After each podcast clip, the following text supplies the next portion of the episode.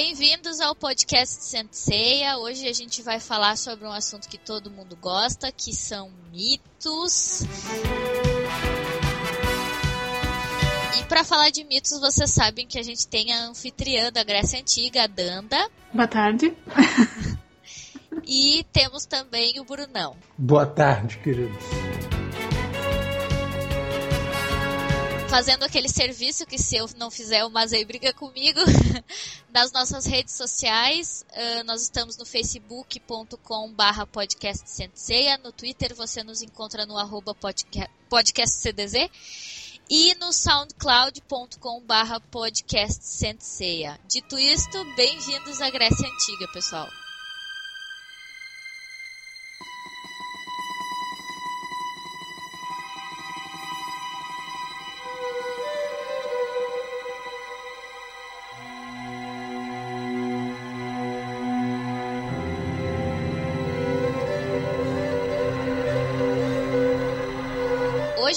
Tratar do mito do Minos de Grifon. É, Danda, explica pra gente, porque assim, só esse, esse, o nome desse personagem já leva a duas questões mitológicas, é isso? Sim.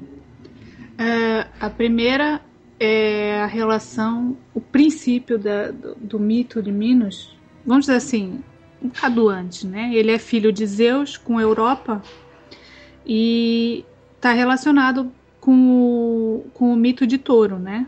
Porque Zeus, para raptar a Europa, ele se transforma num touro. E é justamente esse touro que é uh, a constelação uh, propriamente dita. Então, Zeus rapta a Europa e leva ela para Creta. E lá ele tem com ela três filhos, né? Que é Minos, Radamantes e Sarpedon. E no caso, Zeus lá se aproveitou da menina, né? Lá andou com a menina o tempo que quis e abandonou a coitada, né? Quando se cansou, voltou para o Olimpo, mas o que, que ele faz? Ele casa ela com o rei de Creta, Asterion. E Asterion cuida dessas crianças, dos filhos de Zeus, como se fosse dele. Só que Asterion é, é mortal ele acaba por morrer, não é? E os filhos começam a querer a ter visão para o trono dele. E o que que acontece? Lá no meio da disputa dos três, um, Minos declara que os deuses querem que ele seja rei de Creta, ou seja, é da vontade dos deuses que, que apenas ele reine né, em, em Creta. E ele o pessoal né, começa a duvidar, né? Fala assim, pô, os deuses querem você. Por quê, né? Você. Somos os três filhos de Zeus. E Minos, o que é que faz? Constrói um altar para Poseidon e pede para o deus dos mares para que saia do mar um touro, um belo touro, como símbolo da vontade dos deuses que ele seja o rei. E em troca ele diz que vai uh, sacrificar esse, esse, mesmo animal uh, em honra a, a Poseidon. E o deus também. Vamos a isto, né? E lá faz sair do, do, dos mares um touro enorme e belo. Alguns dizem que é, que é branco, não é? O touro branco normalmente é um símbolo de pureza. E Minos realmente acaba sendo o rei de Creta. E Sarpedion, que tenta, de, faz de tudo para usurpar o trono, acaba sendo exilado uh, por Minos e Radamante. Radamante permanece do lado do irmão uh, na, durante o reinado, o reinado dele. E então, o que, que acontece? Minos vê aquele animal esplêndido e pensa duas vezes antes de sacrificar o animal, né? Ele fica com pena, ele vê assim tanta força, tanta beleza e decide sacrificar um outro touro no lugar. Um touro qualquer. E Poseidon fica, né? A gente já conhece. Furioso. a fama do, a fama dele, né? Brincar com ele não se deve. E o que, que ele faz? Ao, me ao mesmo tempo tem uma outra coisa. É claro que o, a divindade fica furiosa, mas por outro lado, um deus grego que é deus grego de verdade jamais deixa uma oportunidade para se vingar e escapar. É, Exatamente. é verdade, Jamais, é jamais. Exatamente. E o que que acontece? Minos eh, é casado com Pasífae, que é filha de Hélio e da ninfa Pérseis. E o que que acontece? Mi- O Poseidon chega lá ao pé do- da Afrodite e diz assim: ó, minha amiga, tem, quero aqui um serviço para ti, porque aconteceu isso, isso e isso. Você vai fazer a, a mulher do Minos ficar doida pelo touro ao ponto de querer ter relações sexuais com ele. E, e Afrodite vai lá e realmente ah, concede esse desejo aí pro, pro Poseidon. Sim. E a mulher fica, né? Ela fica totalmente maluca. E de quebra, o que que o que é que Poseidon também faz? Enlouquece o touro. Então, a mulher lá do, do Minos fica doidona pelo, pelo touro e tal. Só que ela não pode chegar perto dele porque ele é doido e ela pode ser pisoteada, né?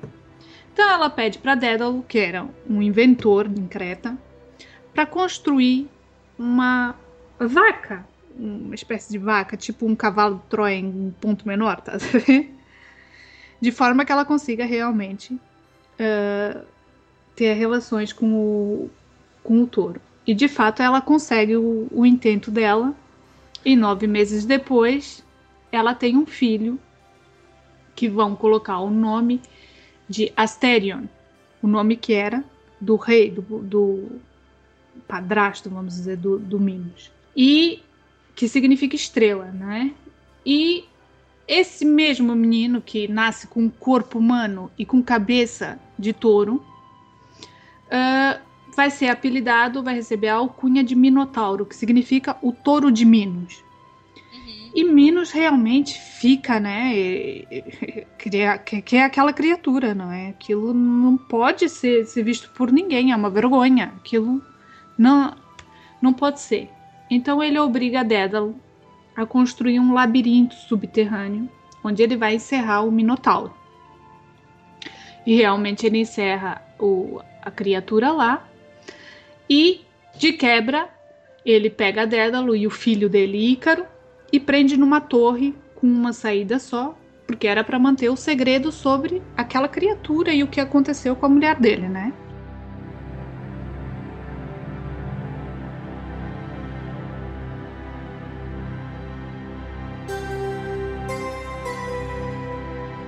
Então, a, a Pasífae, ela volta ao normal e eles acabam tendo filhos, não é? Ela tem filhos com, com Minos, que nesse caso é Catreu, Deucalion, Glauco, Andrógio, Ariadne e Fedra, que são os filhos de, de Pasífae com Minos. E o que é que acontece?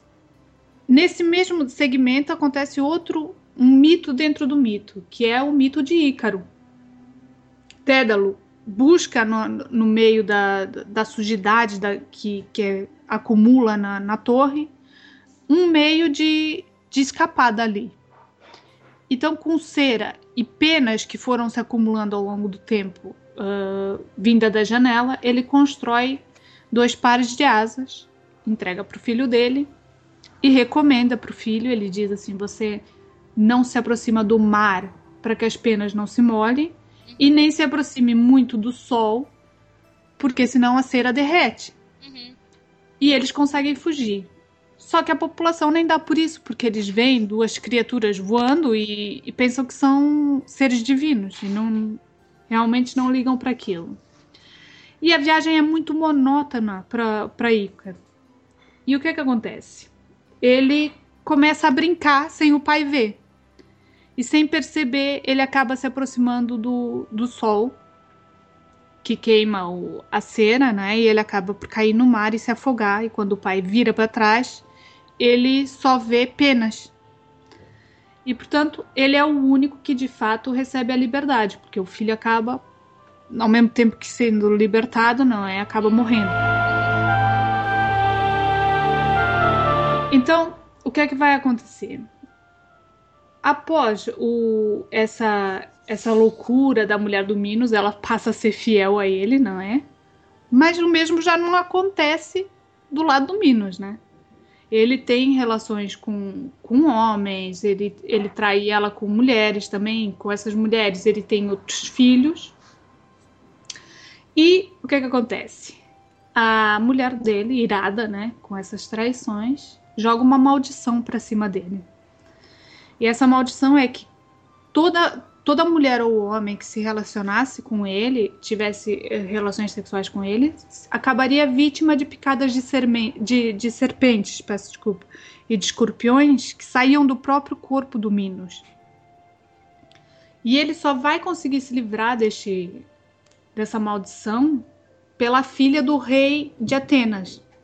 E é Procris que vai entregar para ele ervas que foram colhidas uh, por, pelas divindades e ele vai acabar ele vai acabar com, com essa maldição. Portanto, você percebe que Minos foi o primeiro rei que dominou um vasto território, segundo segundo o mito, todo o mito da você tem antes dos micênicos, né? Você tem os minoicos, que vem deriva realmente da, da do nome dele, né? A civilização minoica vem a partir de Minos. E o que que acontece? Acontece uma situação muito chata que é o filho dele, Andrógio, vai partir para Atenas para participar nos jogos. E o rei de Atenas, é, o Egeu, ele vai pensar que Andrógio está mancomunado com os rebeldes da região e vai armar uma emboscada para ele quando ele está voltando para casa, porque ele também ganha todos os jogos. E eles matam Andrógio. E Minos fica furioso, não é?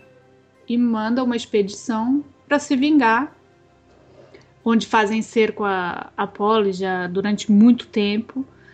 E o que, é que acontece? Em alguns mitos dizem que ele é ajudado por uma peste que assola o, o local, não é? E aí ele, ele conquista Megara e uh, submete Atenas.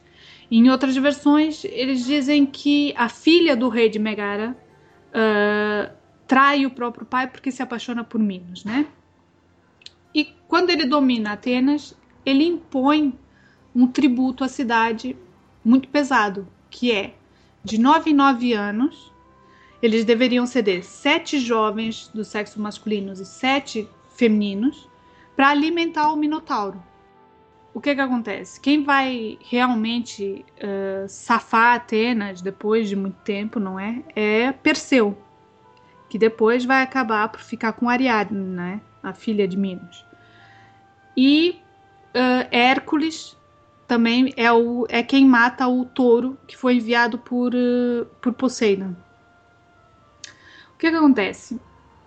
Minos, depois de um, de um tempo, vai encontrar Dédalo e vai encontrar ele na Sicília.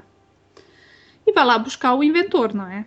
Só que o que acontece? As filhas do rei, uh, do rei da, da Sicília, gostam da companhia do inventor e decidem matar Minos. E como é que eles fazem isto? Durante um banho, Minos está tá a se banhar e Dédalo inventa uns tubos.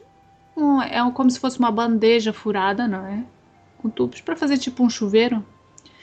E as filhas uh, do rei jogam água fervente em cima do, do, do rei de Creta e ele acaba por morrer. Então você tem essa, essa ideia de que Minos para Creta, não é? Falando assim, sendo um bocado palhaço, para os cretinos, não é?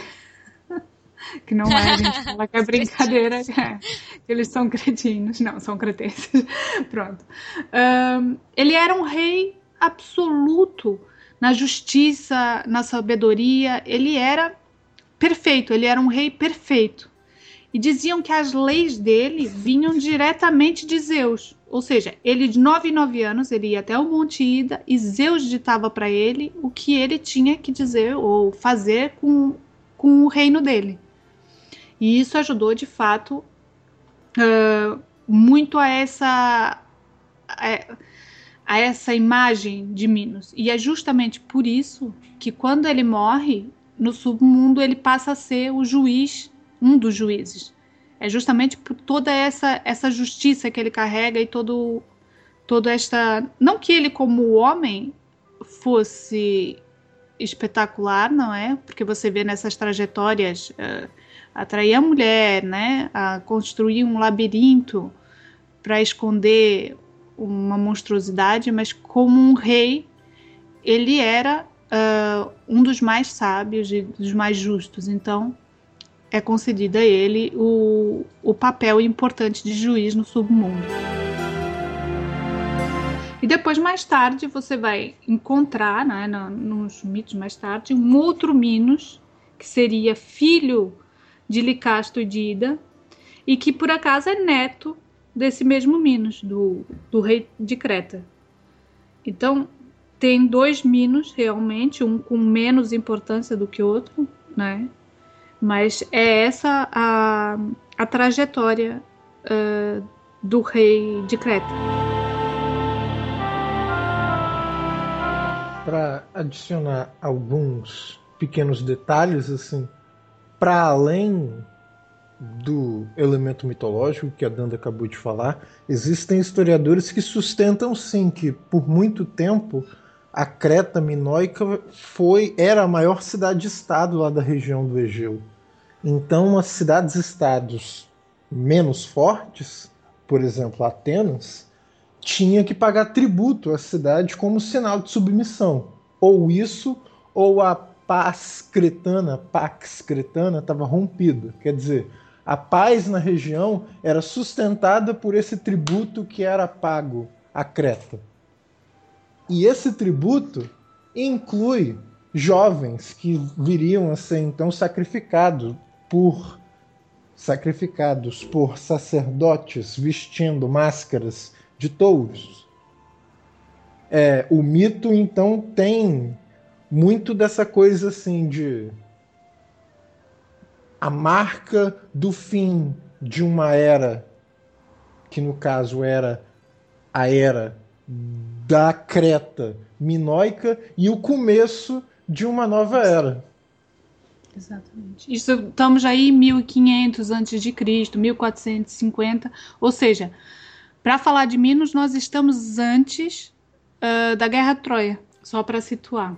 E essa história toda que a Danda contou do, do Minotauro e do Minos, ela termina em tragédia pro cara que matou, que, pro cara que matou o, o Minotauro. O pai do Teseu, por causa de o, Teseu, no meio da excitação, no meio da alegria toda de ter sobrevivido a jornada que eles armaram para acabar com essa dependência, com essa submissão de Atenas em relação a Creta, eles tinham combinado um, ele tinha combinado um código para o pai para avisar o pai que ele estava vivo, só que ele esqueceu disso. Então pois o pai é. viu o barco chegando, o código que eles tinham combinado não foi feito, o pai acreditou que o filho morreu na jornada e o pai vai e se mata pequena... Elas nunca terminam bem. Esta, é, estas histórias, elas nunca terminam bem. Se você for ver, uh, depois falaremos, uh, quando falarmos de touro, realmente, que está relacionado com o mito, que é Cadmo, também nunca termina bem.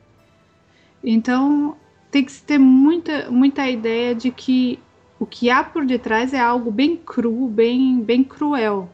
Nunca é.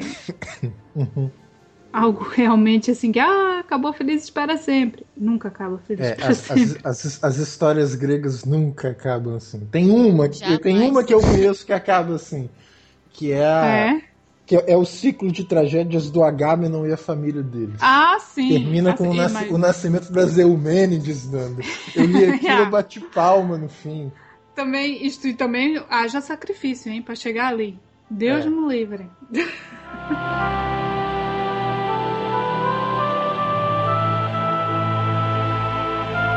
Mas então, para amarrar tudo, é um mito então sobre o fim de uma geração e o começo de outra. É um mito sobre a geração nova se libertando das garras da geração velha, dos problemas que toda a geração passada deles havia criado. Agora eles não têm mais essa dívida gigantesca que antes eles pagavam, pagavam, pagavam e pagavam.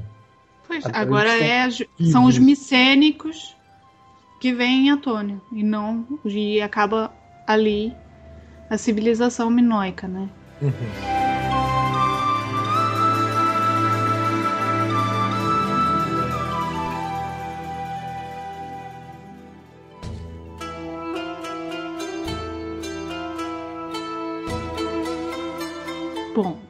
Mas ah, que tem o Griffon, né? Porque aí isto Isso. é uma misturaiada, né? A gente começa é. uma misturaiada desgraçada, né? Porque a gente tá aqui na Grécia, algo puro e tal, e agora a gente vai para Babilônia. Portanto, o que se sabe e talvez não sei se o Bruto saiba mais para complementar, o que o que eu sei é que nasce na Babilônia, né? Os persas também uh, descrevem a criatura de Griffon, mas é mais um símbolo, né? Ele é um símbolo uh, de pureza e aquilo que está entre a terra e os céus, né? Ele é aquela figura que controla tanto o céu como a terra. Portanto, você tem uma criatura que tem asas, tem Vê se estou falando mal, Bruno, né? Hum. Ele tem asas, ele tem o corpo de leão, a parte uh, inferior, não é? A parte inferior como um leão, e o resto é uma águia, né? Ele tem aquela, aquele rosto de águia, a pata da frente é, são garras de águia, que mostra realmente que ele transita, ele pode transitar entre o céu e a terra, né? Uhum. E depois de um tempo, eu não sei se foi durante, durante a Idade Média. Peço desculpa, gente. Sai daí já. Quando não é o gato, é o cachorro. Mas a, a, a intervenção do cão da Danda é oportuna. É, é. Porque, fa falando aqui não de mitologia, o Grifon, o grifo, é um tipo de cão. Ele é um guardião, né? é, o grifo é um tipo de cão. Também existe uma ave de rapina de verdade chamada grifo. Grifo, né? Eu, eu não sei se eu tô viajando. Eu não sei se vocês se lembram num desenho antigo que era as jovens gárgulas, uma coisa do gênero. E eu sempre, sempre que eu olho o diabo do grifo, eu remeto a uma gárgula, não sei porquê. Uhum. Ah, eu acho que eu sei qual é o desenho, era maravilhoso, curtia bem. Eu gostava muito desse desenho. eu gostava mais desse desenho. Ainda assisti em espanhol, hein? É, essa raça de cão, no caso o grifo, ela, mencion, ela é mencionada, por exemplo, pelo Xenofonte, o, um, dos, um dos aprendizes do Sócrates. E a gente tem a ave de rapina, e não por acaso vai aparecer essa história dessa criatura mitológica, que é uma espécie de mistura de um, um leão, uma ave de rapina. Pois, Fil Filóstrato também fala, né? Sobre ele, faz a descrição dele. Uh, mas é, é engraçada que ele sabe o que, que ele simboliza a, a justiça, né? Ele é, simboliza a balança, Libra. Mas é isto, tipo, o que eu consegui as informações é justamente essas relações de quem realmente fala ou descreve e de ser algo que é da Babilônia, nasce na Babilônia. Vai para os gregos também adquirem este as lendas, né? Eles não têm nada assim muito concreto acerca dele, a não ser que ele é o guardião do, dos tesouros e que ele dá sempre um é, quando ele coloca o ovo, né? Ele coloca um de ouro e os restantes de ágata. Uhum. Então, tipo, é a única informação que realmente eu fartei de procurar, gente. E é isso, peço desculpa. É, Quem tiver grifo, informação. O grifo, é, Danda e Nicole, o grifo é muito especial porque, tipo assim, ele é mais ou menos uma mistura de um leão com uma águia, não é verdade? Sim. O leão, tradicionalmente é falando, é considerado o rei da selva, não é verdade? Sim. A águia é a mesma coisa, só que a águia é. não é, digamos, o rei da selva, mas ela é o rei ou a rainha. A águia é feminino, né? Então a águia é a rainha do céu. Então, Exato. por causa disso, eles enxergam no grifo como uma criatura absolutamente majestica. Ela, ela, ela possui uma aura de majestade ao redor dela. E não por acaso ela vai se tornar símbolo, por exemplo, de ordens de cavaleiros durante durante a história. Moedas também. Moeda, ela vai. Ela vai servir para cunhar essas coisas. Não por acaso também, ela vai ser retratada em obras de arte na Grécia Antiga o tempo inteiro. Não só na Grécia Antiga, a gente também. No Renascimento também, é. eles, eles trazem Sim. de volta.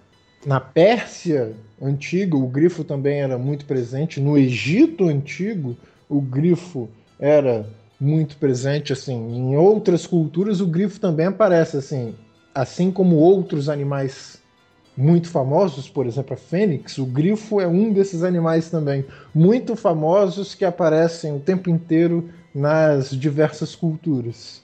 Pois é, especialmente em brasão de família, você encontra muito. É, é muita coisa assim sobre o mito. Tem assim. Não, tem, não, não tem um mito específico. Exato. Ele, ele vai lá e aparece, né? É uma figura que, que vai para complementar algum, alguma importância de cena, principalmente na arte, né? Uhum. Ele complementa cenas. É, mas dito isso, o mito é um símbolo de poder real, é um símbolo de poder divino. Se alguém usa o grifo como símbolo, é porque ele está clamando para si ou ele está dizendo para os outros que o poder tá que ele acima. tem é de uma ordem diferente da dos outros. É um poder real, é um poder duplamente divino, porque ele é duplamente. Ele é o rei da selva e o rei do céu, digamos assim. É um duplo rei, ou dupla rainha. Praticamente um deus.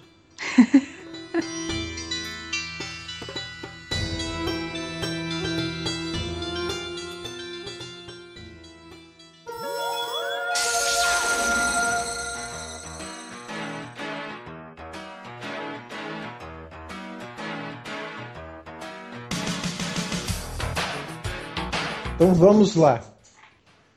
Minos, vamos começar por Minos então. Minos por aí. Isso vale dizer, foi um levantamento rápido que a gente fez. É, se a gente for fosse parar para pensar em todas as aparições de Minos na cultura por aí, a gente perderia noite fazendo isso. Então vamos somente alguns aqui.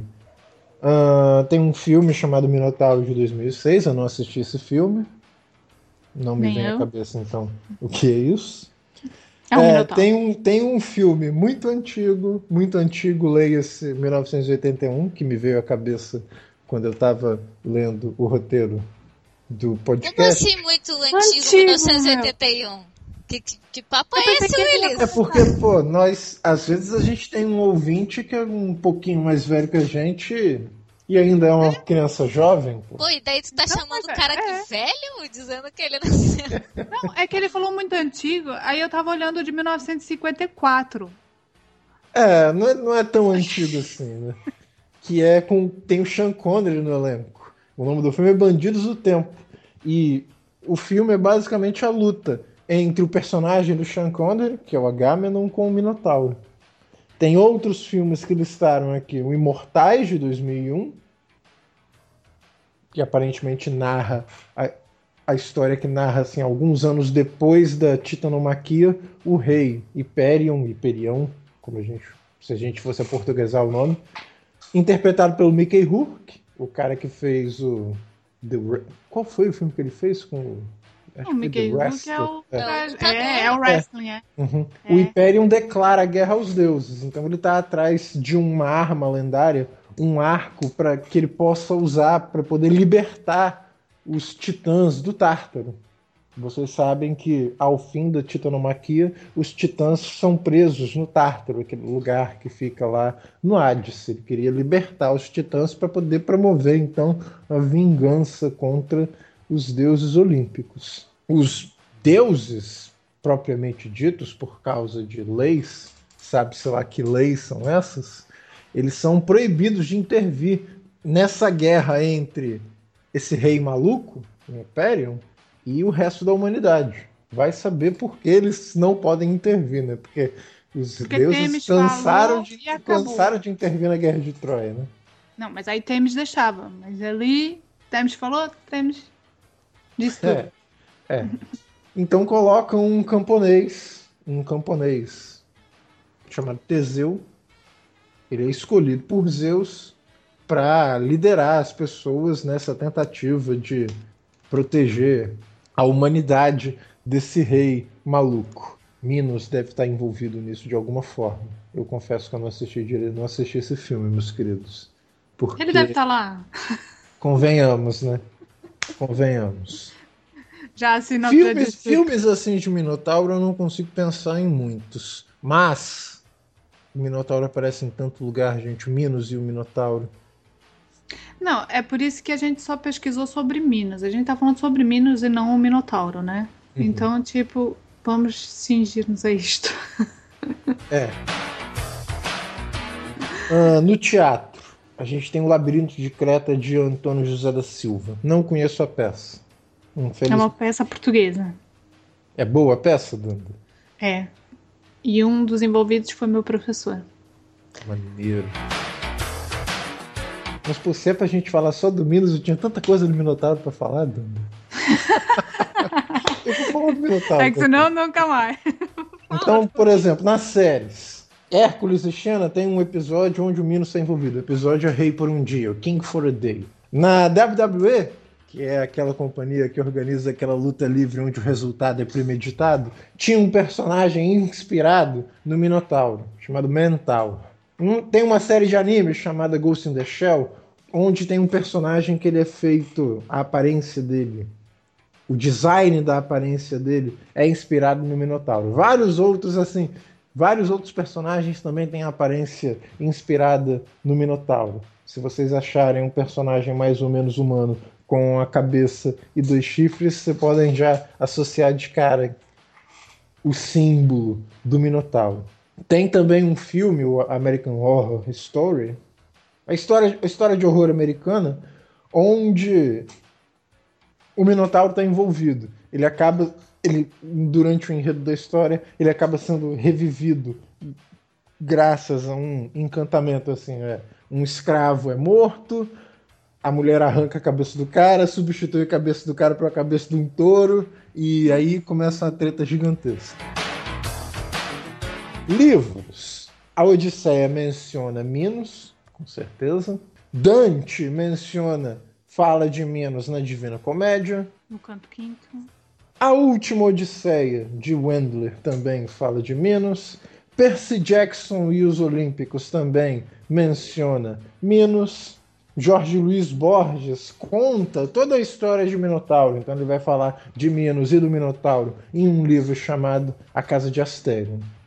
De novo, tem muitas outras obras que vão falar de Minos e dos Minotauros. Sim, dessa lista, acho que não, não digo que existam coisas obrigatórias, né? Claro que não. Mas assim, se a pessoa não quiser ler a Odisseia e a Divina Comédia, que são clássicos, Leia o Jorge Luiz Borges, que ele é muito bom. É. Ele é muito gostoso. Ele é muito bom. Nos jogos, meus, meus queridos, Minos aparece como personagem em God of War 3. Não joguei. Eu, eu assisti uma pessoa jogar God, God of War 3, eu não joguei. O último God of War que eu joguei foi o 2. Em Persona 3 e 4, se eu não me engano, tanto Minos quanto o Minotauro são personas que os personagens do jogo podem adquirir. Em World of Warcraft tem uma raça inteira que é inspirada nessa coisa do Minotauro, que são humanoides, a mistura de um humanoide com um touro, que são os Taurens. Se você parar para olhar um Tauren, pô, é basicamente um Minotauro. Em Age of, Age of Mythology, o Minotauro é uma unidade que você pode acessar desde que você esteja jogando com a facção de Atena. Música a Danda colocou aqui, eu não conheço, é o Labirinto del Minotauro, da Tiara Santa.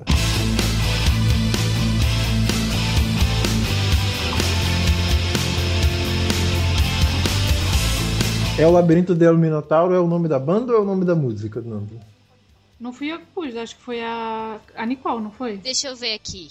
Uh, El Labirinto del Minotauro é o nome da música e Tierra Santa é, o nome, é o nome da banda. Aliás, é, um, é uma banda de metal que canta em espanhol.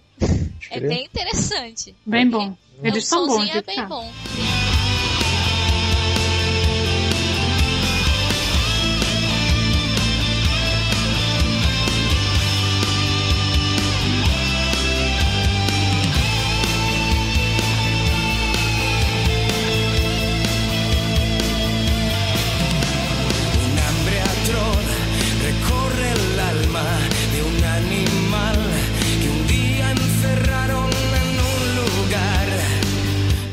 Mino, do Minos e do Minotauro, gente, é isso. Então vamos agora pro Grifo. O Grifo é muito mais famoso.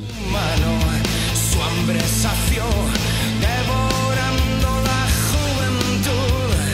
de novo, assim, se vocês forem observar brasão de brasão de ordens de cavaleiros, essas coisas assim, muitas delas têm a do grifo.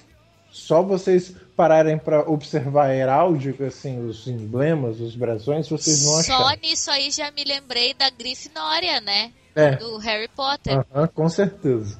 Não, Filmes. só de ordem, das famílias também, é. né? Filmes, tem uma das escolas do Harry Potter, que é a Gryffindor, que a Nick acabou de lembrar, eu ia esquecer, muito obrigado. Uh, tem o Griffon aqui, ou o Ataque do Griffon, que é um filme para TV dirigido por Andrew Prowse. Nas HQs tem um personagem da DC chamado Dan Vado, o codinome dele é Griffin. Na Marvel tem um super vilão aparentemente chamado Griffin também. Não conheço, infelizmente, faz tempo que eu não leio HQ. É, livros. O Grifo, Griffon, é um personagem de Alice no, no País das Maravilhas, Lewis Carroll. Isso todo mundo tem, tem que ler, por favor. Uhum.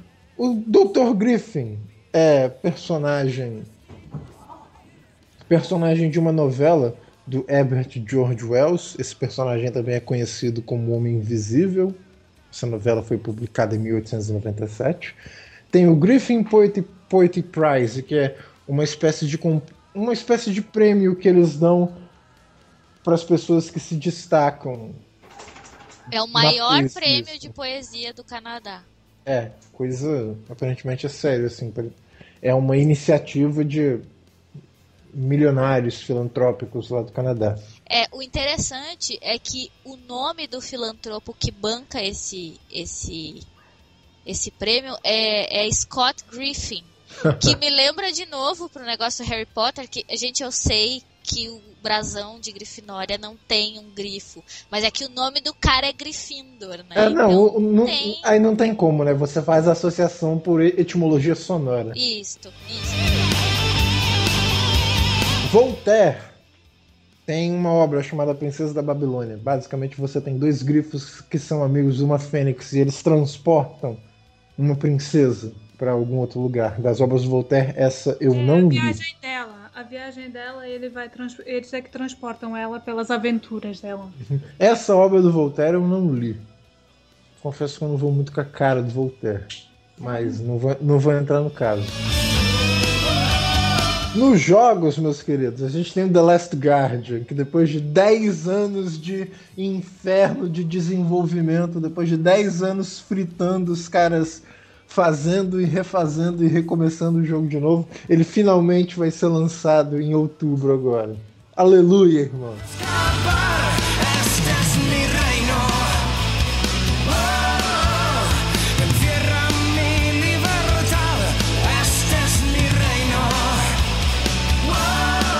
Música tem uma banda de rock progressivo chamada Griffon, que atuou, que produziu coisa durante 1970 e 1977. E finalmente a gente tem várias escolas, é, várias coisas no mundo: escolas, navios, asteroides, cidades, empresas, até personagens de série, outros personagens de série, que receberam o nome de Griffin, Griffon, Griffon, etc. Griffin lembra, me lembra, por exemplo, aquele personagem da. aquela da outra família sem ser os Simpsons, pô. Da. Sei lá. American. Dad? Como é que chama aquilo? É, é, é, do cara que faz American Dad também. O pai de família principal. Tem um, tem um Griffin no nome. It was my understanding that everyone had heard. Heard what? Brian, don't! Oh, well, a bird, bird, bird. A a word, a. A a a. A a a. A a Brian, don't you know about the bird? Well, Peter's gonna tell you about the bird, well, a bird. Tem uma coisa que eu esqueci.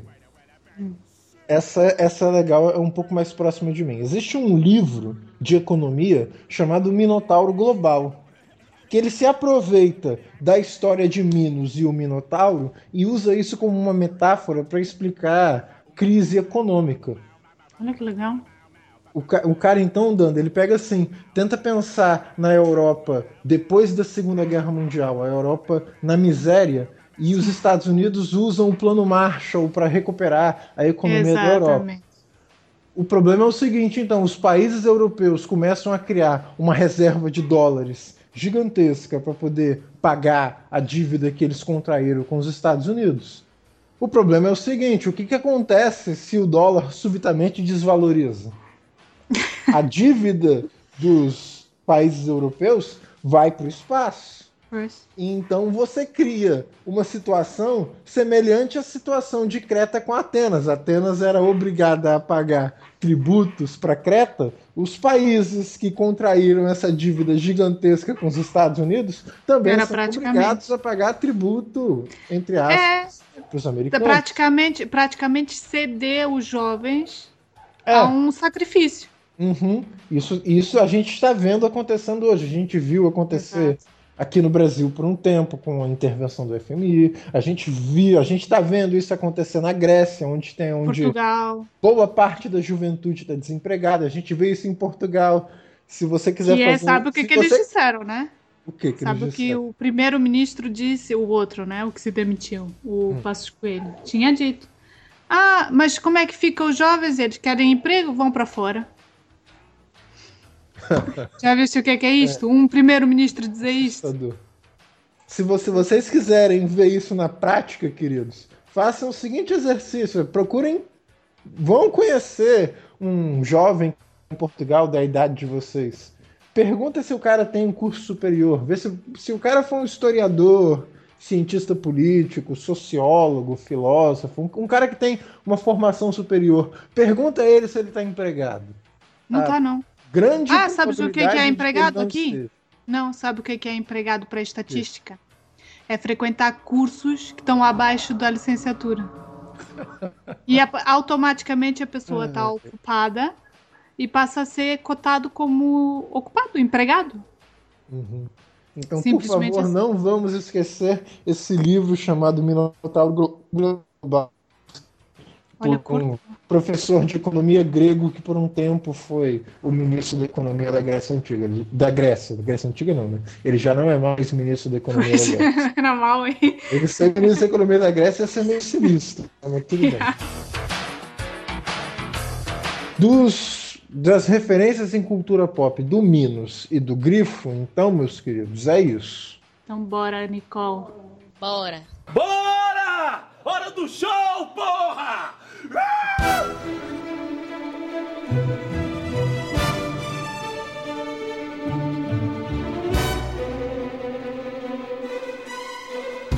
Que agora a gente vai falar do personagem.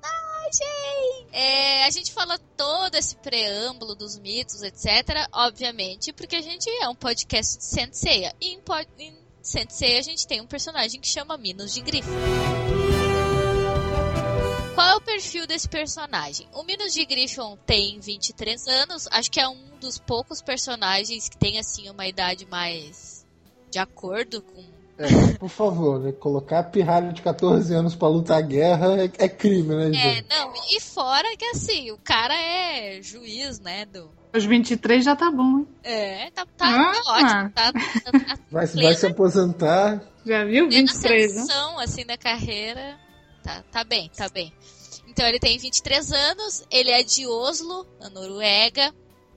Faz aniversário em, em 25 de março, o signo dele é Satanares, óbvio. uh, o tipo sanguíneo é A, não sei se positivo ou negativo, não sabemos, não sabemos não RH. Uh, ele tem 1,84 de altura, pesa 72 quilos e é um uh. juiz do Supremo.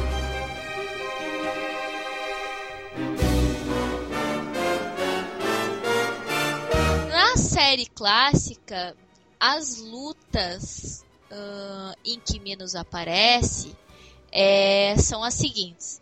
Uh, ele luta contra o. É, na verdade, ele não luta. É um.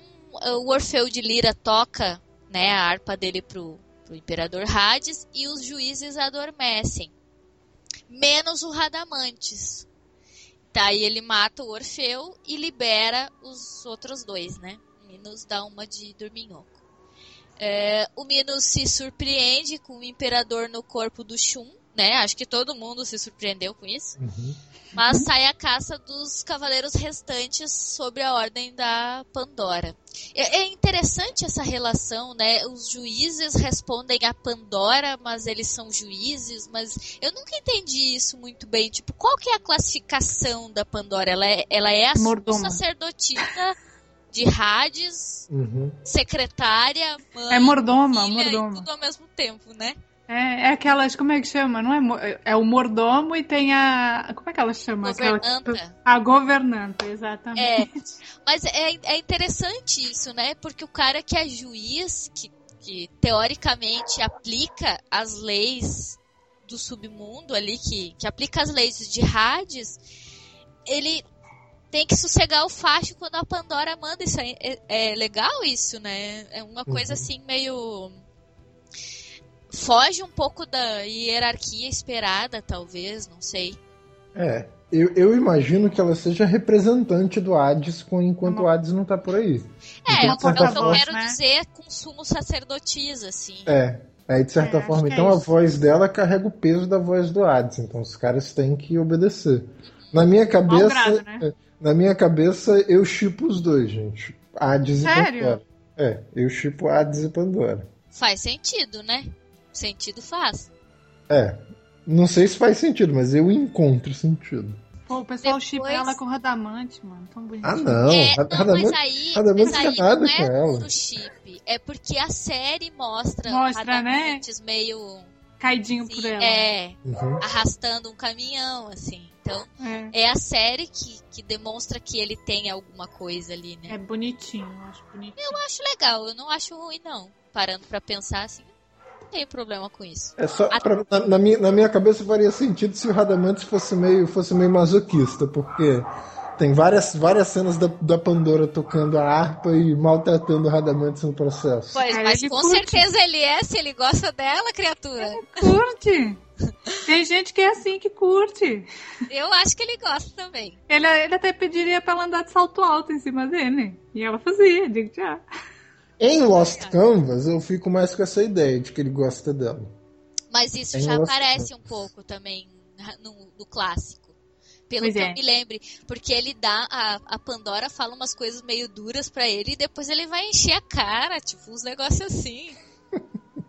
é muita paixão, gente. Enfim, voltando pro Minas, né, coitada, a gente tá falando do Radamantes no podcast do Minas. É, o Minos volta a aparecer na quinta prisão, investigando o, com o Ayakos a luta entre o Canon e o Radamantes.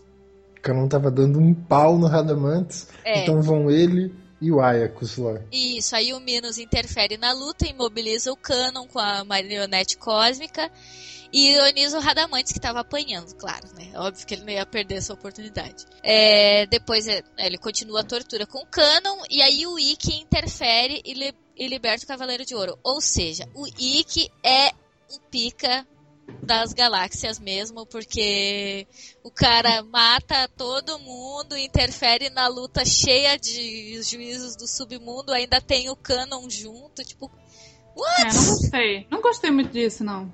é, fica um negócio meio assim. O cano levando a maior porrada lá, a maior coça, né? E depois chega o Wick com a pose do, do, do maior e bate no. Acho que é no Ayakos, que até ele chega a bater, mas sem grande dificuldade. Você fica assim, ok? Esse juiz não vale É, é o nada. É, e Isso, queridos, é um, pro- é um problema sério que eu tenho com Saint Seiya. É porque, tipo assim, quando você tem uma história com vilão e mocinho muito bem estabelecido, você precisa que o seu vilão seja ameaçador. Porque senão a história não anda, não é verdade? Se, Exatamente. se o vilão não for ameaçador, qual é a graça? A história fica previsível demais. É bom que a história seja previsível num certo sentido para, assim, ela tem que ser previsível no sentido de que ela tem que ter um encadeamento lógico, mas se você já sabe desde o começo que o vilão vai perder a luta, e a gente já sabe porque você já vê antes de Hades os, todos os vilões de Sensei perdendo, de uma, perdendo de uma maneira limpa, assim, isso já deixa escrito para você que os vilões vão perder. Então você já entra na luta sabendo qual é o resultado. Então isso é meio palha. Se você Sim. deixa seu, o, os seus vilões assim da história simplesmente posarem de criaturas muito fracas e pouco ameaçadoras, como que você leva a história para frente? É verdade. Um, um, um, outro detalhe assim, os poderes do Minos são relacionados àquelas cordinhas que ele usa para usar a marionetação cósmica, né? Amarra as cordas no cara e fica torcendo Brincando. o maluco das posições mais estranhas e antinaturais possíveis. Em outros animes, na maior parte das vezes, esse tipo de poder é reservado para criaturas que são bastante sádicas, bastante malignas, perversas mesmo. E a gente vê isso refletido na personalidade do do, do Minos, né? Isso está refletido na personalidade dele. Não é muito diferente. São raros os animes que um personagem tem um poder assim que ele não é completamente maluco. Por exemplo, um mordomo que eu acabei de esquecer o nome, em Helsing, que aparece, o cara é amigo do Alucard, mas depois ele enfrenta o Alucard no fim. Ele é um dos poucos caras que eu consigo pensar que tem um poder, uma técnica semelhante a essa de usar esses fios. A diferença é que o dele também corta. E ele não é assim totalmente maluco, entendeu? Mas o Minos aqui ele é totalmente maluco, então ele tá meio que seguindo meio, meio que seguindo essa esse costume que tem em outros animes de deixar um cara que tem esse tipo de poder completamente insano e completamente maluco. É, depois que termina essa essa contenda, essa luta, depois dessa última luta, essa última participação do Minos lá na luta envolvendo o Radamantes, o Ikki, o Canon e o Aiacus, a gente tem toda aquela cena dos Cavaleiros de Ouro se unindo para abrir um buraco no Muro das Lamentações, porque os Cavaleiros precisam ir para os Elísios, né? Claro que isso é sentido em tudo qualquer lugar. Minos também sente, Minos vai lá. E Minos encontra os Cavaleiros de Bronze tentando fazer o caminho deles para os Elísios. Então, por causa disso, o Minos se envolve em um confronto muito rápido com Seiya, com Shun, com Yoga e com Shiryu, principalmente com Yoga. Todos esses cavaleiros de bronze conseguem entrar nessa hiperdimensão, que é esse espaço entre o Muro das Lamentações e os Elísios. Minos tenta atravessar junto para poder continuar a luta dele com os Cavaleiros de Bronze, mas ele é esmagado e reduzido a nada pela hiperdimensão. Ou seja, é ele não é derrotado. Ele não pode não se dizer. Minos não tinha proteção divina para atravessar ali. O que é Mas ele antes fato, ele né? luta com eles, não é? Na, na porta. Quando eles estão na porta, uhum. primeiro é o Minos, o Minos lixa. Exato, ele se lixa primeiro pela explosão, não é? Ele tá lá lutando com eles e dá a explosão do cosmo dos, dos dourados e aquilo manda tudo abaixo e acaba com a luta. E depois acontece esse da, da, da hiperdimensão. E é sempre rápido e é sempre algo que não, não mostra realmente que o Minos é, pode ser derrotado por qualquer um dos dourados, né? É. Ele acaba ele acaba morrendo, mas é justamente pela estupidez dele e a prepotência dele querer entrar pela, pela hiperdimensão. Uhum. Mas, mas ao mesmo tempo, a gente pode parar para se perguntar o seguinte: se ele é mesmo um juiz do inferno, e se essa posição é mesmo importante, por que, que ele não tinha proteção divina para atravessar ali? Entendeu? Então, Eu fico pensando nisso. Se a posição do cara é importante, tinha que ter alguma coisa que demonstrasse isso, né? Não, mas peraí. Ele é importante, ele é importante no submundo, não quer dizer que é. ele possa transitar como os deuses porque se você for ver, a condição dele é menor do que a dos deuses. Então ele não pode ir também aonde quer. Se você for ver, o Radamantes é o único que está realmente no campo no, no Campos Elíseos. Isso falando do Radamantes mitológico, tá? Uhum. É o único que está no Campo Elíseos. O Minos e o Ayakos não não podem ir para ali. Então acho que é bem isso. Ele é importante, ele tem uma okay. função importante ali, mas pera lá que você não é um deus, né? Okay, Dentro do sentido. Vamos lá. Uh, isso da série clássica. Em Lost Canvas, o Minos aparece uh, no santuário uh, e se depara com um enorme jardim de rosas que é, obviamente, do Albáfica de Peixes, né?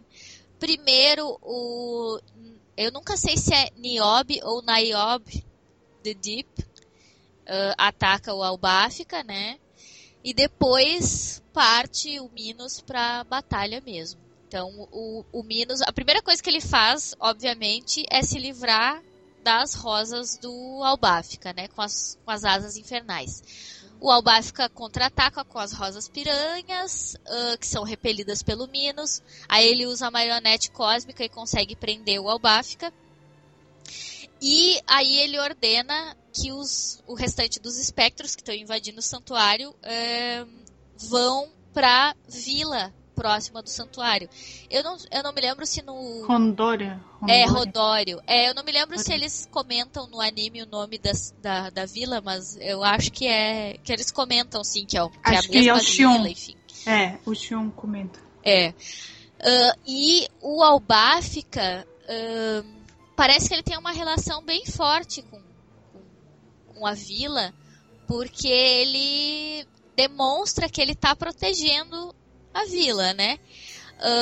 Um, o, o Minos acaba continuando a luta, ele golpeia o, o Albá fica no rosto, apesar dele ser muito bonito, etc e tal. Um, e deixa o, o, o morrer. Quando ele chega na vila, ele descobre que os espectros que ele, que ele mandou foram mortos pelas rosas do Albáfica. O Minos encontra uma menina que é chamada de Ágata, que é uma. Ele não sabe, mas é uma protegida do Albáfica. A menina acaba dizendo que, que tem quase certeza que o Albáfica vai aparecer. Enfim, conta toda aquela história dos cavaleiros, que eles são justos, etc, etc. Uh, o Minos então percebe, né, que tem, que ela, que ela tem algum lance com, com o Albáfica e, e tenta atacar a menina. Só que o Xion aparece. O Xion de Ares e tal. Aí uh, o Minos consegue imobilizar o Xion e é detido por uma, por uma rosa do Albáfica. O Minos uh, é surpreendido pela, pelo Albáfica novamente, com uma rosa. O Albáfica uh, se aproveita de uma característica dele que é uh, por ter vivido muito tempo é, junto com as suas rosas venenosas, ele acabou é, sendo influenciado, o sangue dele foi influenciado, como se ele tivesse sido é, ele próprio envenenado, mas ele acabou aprendendo a conviver com aquilo. Então, para as outras pessoas, o sangue do Albáfica é prejudicial. Ele se aproveita disso, porque ele já está todo arregaçado da luta. Ele se, ele se aproveita do próprio sangue, né? E se sacrifica para deter o Minos, enfim. O Albáfica lança uma rosa dele, né? Junto com essa coisa da, junto com essa coisa do sangue. Mas aí o Alwafka morre. Uh, o Minos tenta, de qualquer maneira, ainda como último golpe, tentar é, vencer. Mas uh, o golpe dele é barrado pela muralha de cristal do Xion. Como técnicas do Minos, para mim a mais interessante é a marionete cósmica, né? Que na qual ele usa o cosmo dele para criar uh, fios de energia que são quase invisíveis, mas eles uh, aderem ao inimigo e eles é, é, são usados é, como uma marionete mesmo, né? Uh, o, o Minos tem o poder de controlar os movimentos do oponente a partir desses fios quase invisíveis, etc e tal. Se não pode se levantar, eu ajudo. Que é isso? O meu corpo está se movendo contra minha vontade. Ah, ah. Seu corpo não tem mais vontade própria. Ele está sendo controlado por fios invisíveis. Essa é a dança para sua morte. Marionete cósmica! É, uma das características dessa técnica do Minos é que ela é obviamente extremamente forte e muito cruel, porque ela é uma tortura, né? Ela causa fraturas, ela elimina a, a própria vontade, né, do, do oponente, etc. Depois ele tem as asas infernais, que ele tem, é, ele eleva uh, duas asas, né, que são da... Eu nunca sei o nome. Tem gente que chama Sáporis, tem gente que chama Surplice e tem, e tem gente que chama Sobrepeliz. Eu nunca sei o nome das armaduras dos caras do submundo. Então, acho que as três valem. Eu acho que as três valem. Normalmente eu falo súplice, mas tem gente que não gosta e corrige. Então, assim, eu vou falar do jeito que eu quiser e vocês falam isso mesmo. que vocês quiserem. É isso aí, a gente. É. Tamo junto. A gente tá aí para te proteger. Isso. O, o muito obrigada. o Minos tem essas asas gigantes na súplice dele, então ele se aproveita, né, para bater essas asas e emana uma grande concentração de cosmo que, que pode virar um furacão, pode virar um vento, pode é, até uh, explodir em uma grande uh, em uma grande emanação de energia, etc. A gente vê mais especificamente, eu não, eu não lembro se na série clássica mostra ele usando as asas infernais, mas no Lost Canvas a gente vê bem isso nessa luta contra o Albafica, que ele usa as, as asas, né, para fazer um vento que elimine, que leve para longe as rosas do, uhum. do, do Albafica. Sinta o bater das asas infernais!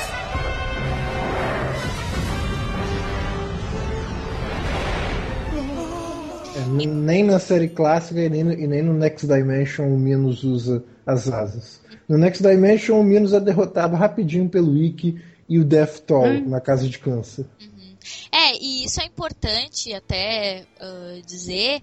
Os pode ser, eu não, eu não sei se é o caso, porque eu, eu, eu vejo os juízes do submundo talvez esteja errado, mas eu vejo os juízes do submundo, a Pandora, etc., como figuras, assim, eles, eles não mudam, entendeu? Eles são aquele mesmo corpo, aquela mesma figura sempre. Então, tipo assim, não é que nem Atena ou Hades, ou que são encarnados, né? Eles são aquilo ali, ponto final. Então eles são sempre a mesma coisa. E é interessante que a série mantenha essa, essa continuidade, né? Os, os personagens são bem regulares, assim.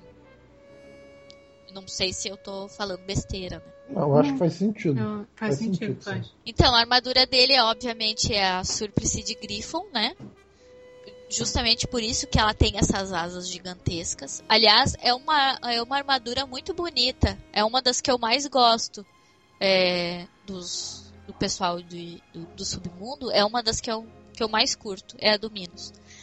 É, a personalidade do Minos é bem é, visível, né? Ele é cruel, sádico, obviamente, porque ele usa um negócio que transforma as pessoas em marionetes.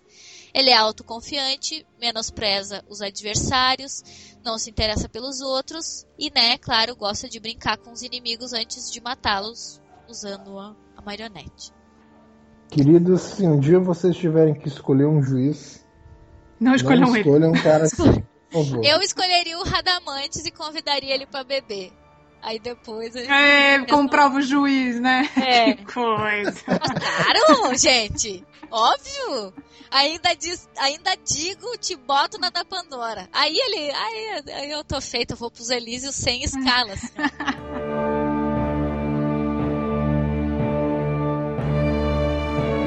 Vocês têm algum melhor momento do Minos que vocês lembrem, assim? Eu, eu não tenho nenhum em particular. Acho que a, a, a luta contra o Albafica é muito interessante, mas para mim é mais do ponto de vista do Albafica do que do Minos. Não, o Minos, eu vou dizer, dos três é o que eu mais gosto. Eu adoro o Minos. É, não só a personalidade que deram para ele, mas tudo. Ele, os traços dele, todo, é lindo, né? E, mas a parte que eu mais gosto tá no Lost Canvas, porque eu acho que no clássico não, não, não fazem grande, grande destaque, né? Pra ele. Tá ali, eu acho que o grande destaque no, no clássico é o Radamantes, né? Em comparação com os outros dois. E ali no, no Lost Canvas, a parte que eu mais adoro dele é quando o Albafka chega, né? Todo quebrado, né? Que ele desfez os ossos e ele sabe que ele desfez os ossos do, do Albafka e ele vira pro Albafka e diz assim: Ah, me dá pena ver uma criatura tão linda, suja de lama e sangue. Se você quiser ir embora, pode ir. Aquilo foi o máximo. É, é a cena que eu mais, mais gosto dele. Estou espantado em ver que ainda está vivo.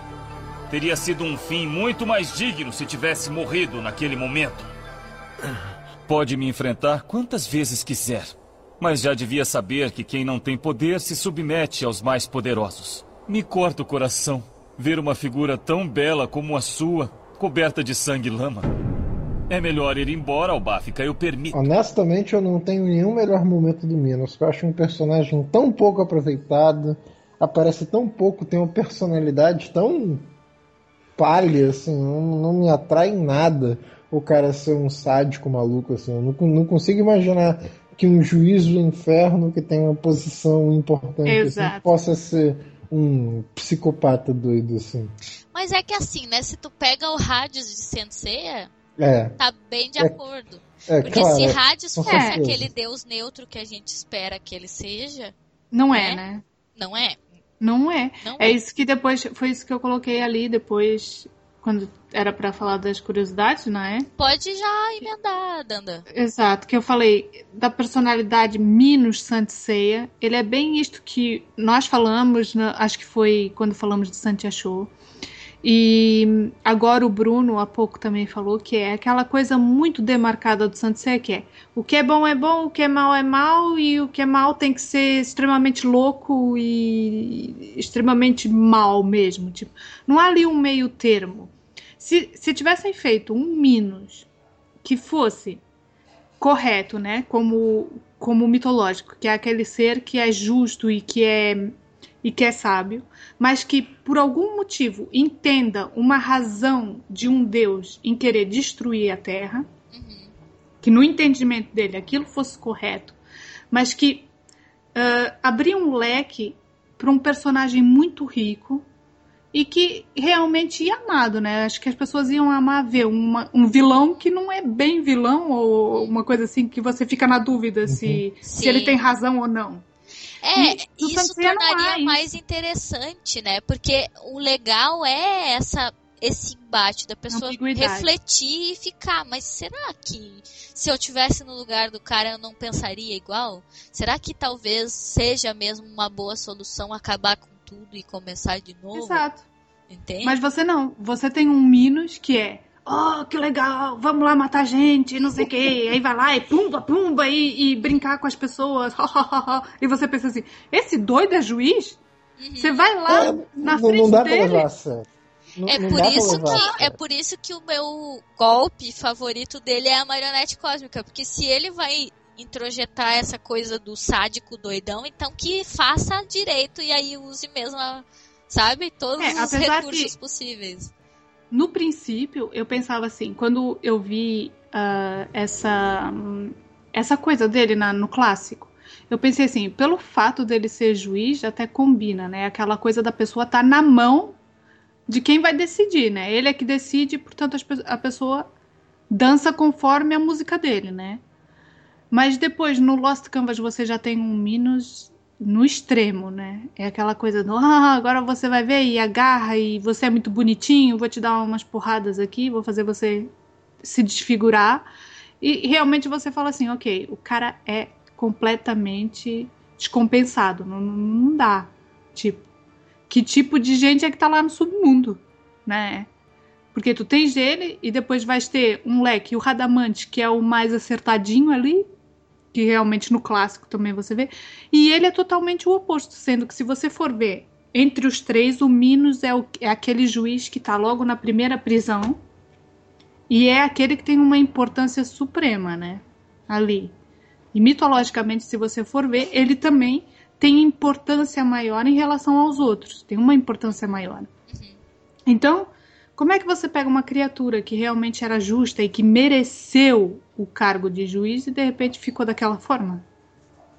Realmente, não, não é aquela coisa que peca, que Santo Ceia peca uhum. muito. O Minos sofre com outro problema que é a própria, própria forma como a história conta, assim. É, o Minos ele é muito ameaçador. O Minos ele é apresentado no começo como uma criatura muito forte, mas ele perde muito rápido, entendeu? Ele some Exato. da história muito rápido. Então você não consegue levar ele a sério como vilão por causa disso. É, nada contra você ter um personagem que é completamente insano, completamente maluco e tal. Tem vários personagens por aí afora que são dessa forma e que são excelentes. Mas eles são excelentes por quê? Porque eles são muito úteis para um certo, um certo tipo né? de história. É. O ah. Final Fantasy, o vilão principal de Final Fantasy VI é um cara completamente insano, completamente maluco, completamente raso como personagem. Mas você vai vendo o que ele vai fazendo durante a história. O cara, tipo assim, o cara mata todo mundo num castelo de veneno. O cara explode o planeta inteiro no caminho. Tá no fim da história, você, você vai enfrentar o cara pela última vez, você tá assim, é agora, eu vou, eu vou enfrentar um maluco que sacrificou um planeta inteiro para virar Deus. Então, tipo assim, um cara desse justifica ele ser completamente insano, completamente maluco, completamente desvairado, entendeu? O, o Hipno, o, desculpa, o Minos não tem uma.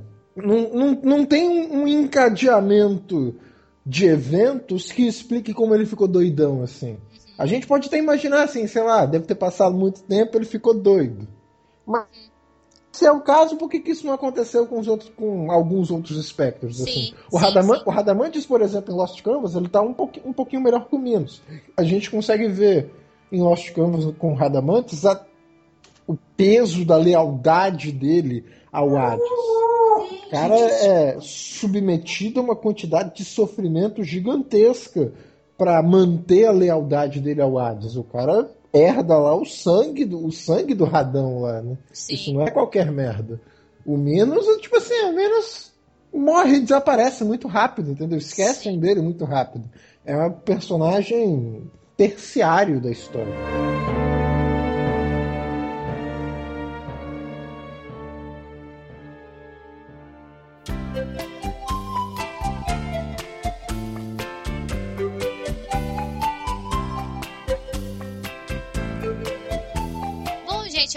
Isso, né? De Minos de Griffon. Vocês têm mais algum detalhe, curiosidade, coisa a uhum. respeito dele? Acho que não. Não? Acho que não.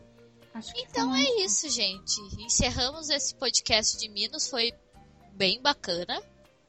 Espero que vocês tenham gostado e até mais. Tchau. Até.